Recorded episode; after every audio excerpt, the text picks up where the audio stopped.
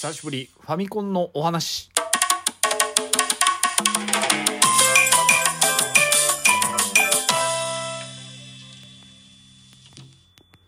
タイトル何かちょっと忘れちゃったんだよ、ね、ファミコンの話だったっけ？何だったっけ？レトロトークだ。そうだった。別にファミコンとかなんとか関係なくね、あの、レトロゲームとかの話をしましょうみたいな回をもういつだろう？最後やったのが、えっ、と、ドラゴンクエスト1、2のゲームボーイ版の話した時だから、もう去年の8月30日以来なんですよ。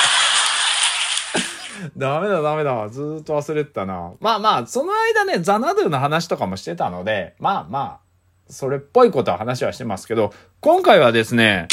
ファミコン版ドラゴンクエスト1でございます。いや、あのー、クリアしたよって話なんですけど。え えー、あのー、いつだったかな？去年の2023年の年末ぐらいからちょこちょこやって、お正月明けた頃？明ける前だったかな？クリアをして、今ドラゴンクエスト2をやってるんですけどね。まあ、ファミコン版を、まあ本来は実機でやれるのが一番いいんですけど、まあ実機自体は持ってますけど、もう面倒なのでゴロゴロやりたいねと思って、あの、ダンパーでまあ吸い上げて、えー、エミュレーター機でやったりとかは今しております。まあ RG353V か。で、えー、やってますけど、まあゲームボーイのような形をしているので、まあやりやすいのと、HDMI つないだらテレビ画面でもできるので、まあファミコンやってるよ、みたいな感じでもできるんで。で、久しぶりやったんですけど、2年前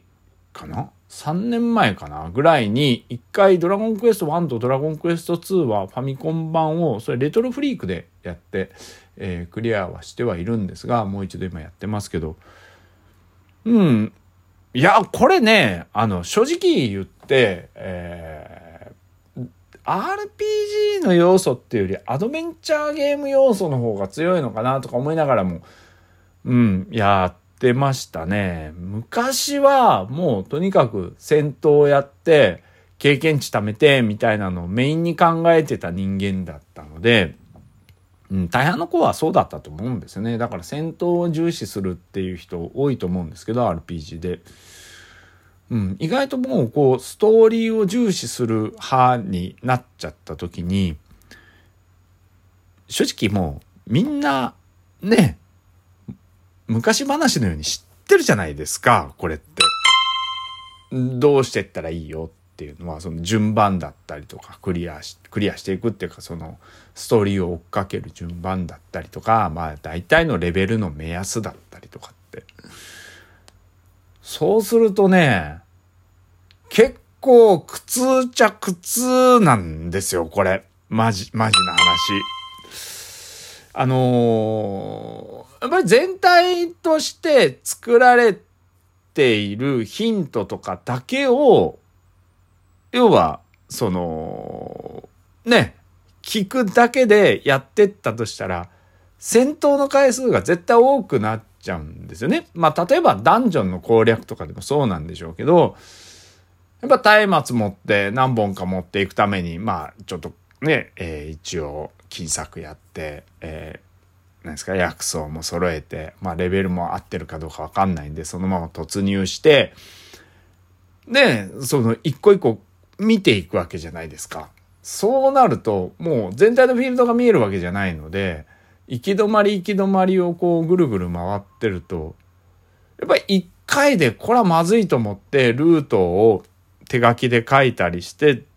それで外に出て、また街に戻ってもう一回行って、じゃあそれがちゃんとしたルートかどうかってもう一回歩いてってってやったりとか、だって街の位置とかも実際ね、南西にあるとか、ね、あの、橋を渡った向こう側みたいなヒントしか本来はないので、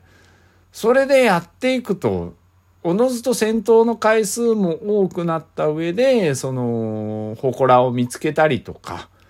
いうようなことをやっていくからバランスが取れてるんだろうなと思うんですね。ある程度の。まあ、それでもきついなとは思うんですけど、うん。その入る経験値量と その、なんですか、お金の量と、売っている価格と、うん、ストーリーだけ分かってて追っかけちゃったら全然追いつかないんですよね、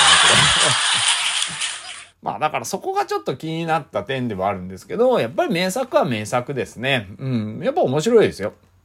まあ UI なんかに関して、まあ当時 UI なんかっていう言い方してはなかったんでしょうけど、やっぱメニュー画面の作り方だったりとか、やっぱ初期の初期で、まあ主人公がずっと正面向いて歩いてるんで話すんだったらね、えー、北とか西とか東、まあ上、右左だったかな忘れたけど、ね、どっかを、どっち、どの人、どの方向と喋るんですかって選ばなきゃいけない、ね、ようなメニュー画面になってたりとか、あとね、まあ、これは、まあ今の、今のやつでもなる、なるゲームとならないゲームもあるかもしれないですけど、カーソルが上やったら下に来てほしいんですよね。わかりますよね。あの、一番下にあるものを選ぶときに、道具とかって、上からずっと追っかけなきゃいけないんですけど、上やると下に行ってほしいじゃないですか。ループしてほしいじゃないですか。矢印が。そういうところとかがやっぱりないので、うん、うん、まあそこら辺はね、まあ しょうがないと思うんですよねだから今に慣れちゃってるからファミコンをやった時、だからこそそのファミコン版をやりたいっていうのはそこにあるんですよね。当時どれだけまあこれがブラッシュアップされてたにもかかわらず今が今、今風のゲームと比べたときに、あ、こんな不便さがあったんだとか、あ、こんな不便な中でやってたんだ。まあさっきも言ったように経験値稼ぐのにこれだけひいひい言いながら稼いでたのが、なんでそんなに苦じゃなかったのかなとか、いろんな思いとかをこう、ね、巡らせながらやれるっていうのはすごく楽しかったですよね。いろんな意味で。うん。だからこそこう座ってやるよりゴロゴロしながらやる方が確かにちょうど良かったですよね。片手でコントローラー持ってうろうろしながらね、ボタンを押してってできる方が、やっぱりやりやすいし、うん。気がついたら死んだりしちゃってましたしね。まあね、あとはまあセーブ機能があったりもするんで、まあ確かにそっちの方が、うん、やりやすいっちゃやりやすいんですけど、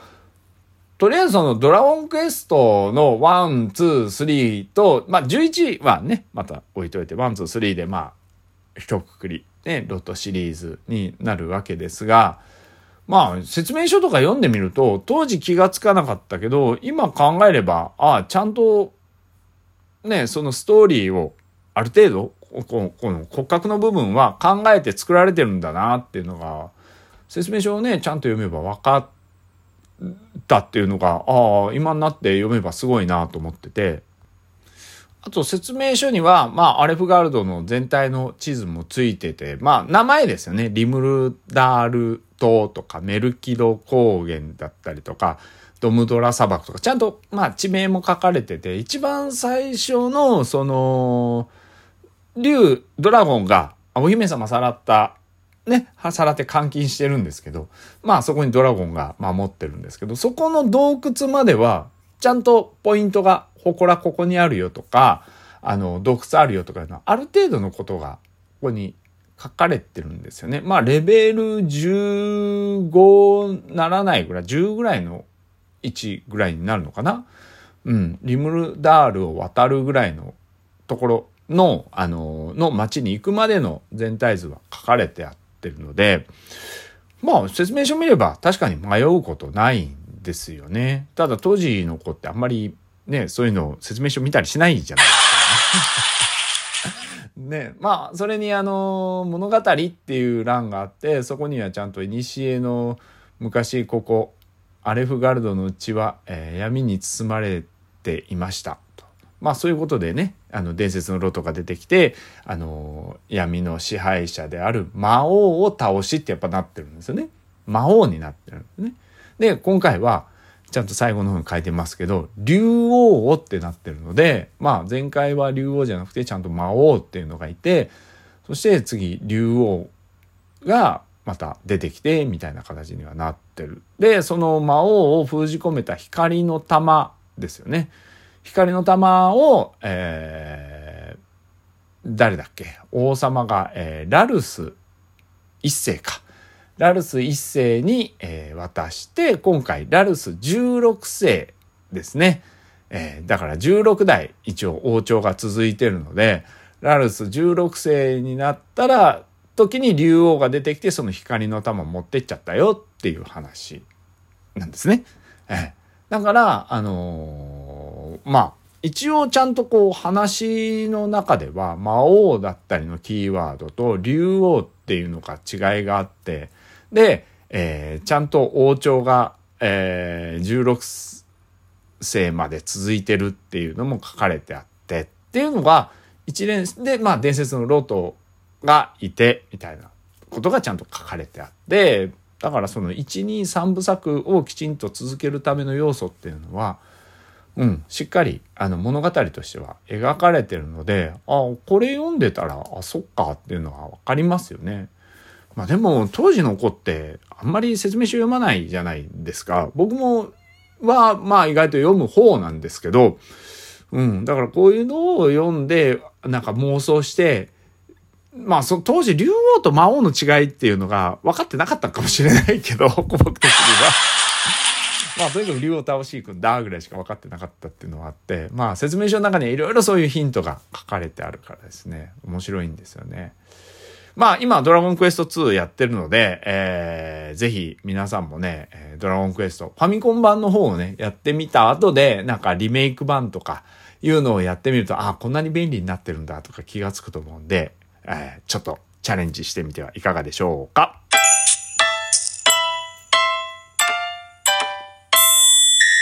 昔は昔でよかったし、とにかく説明書楽しいですよ。読んでください。それじゃあ。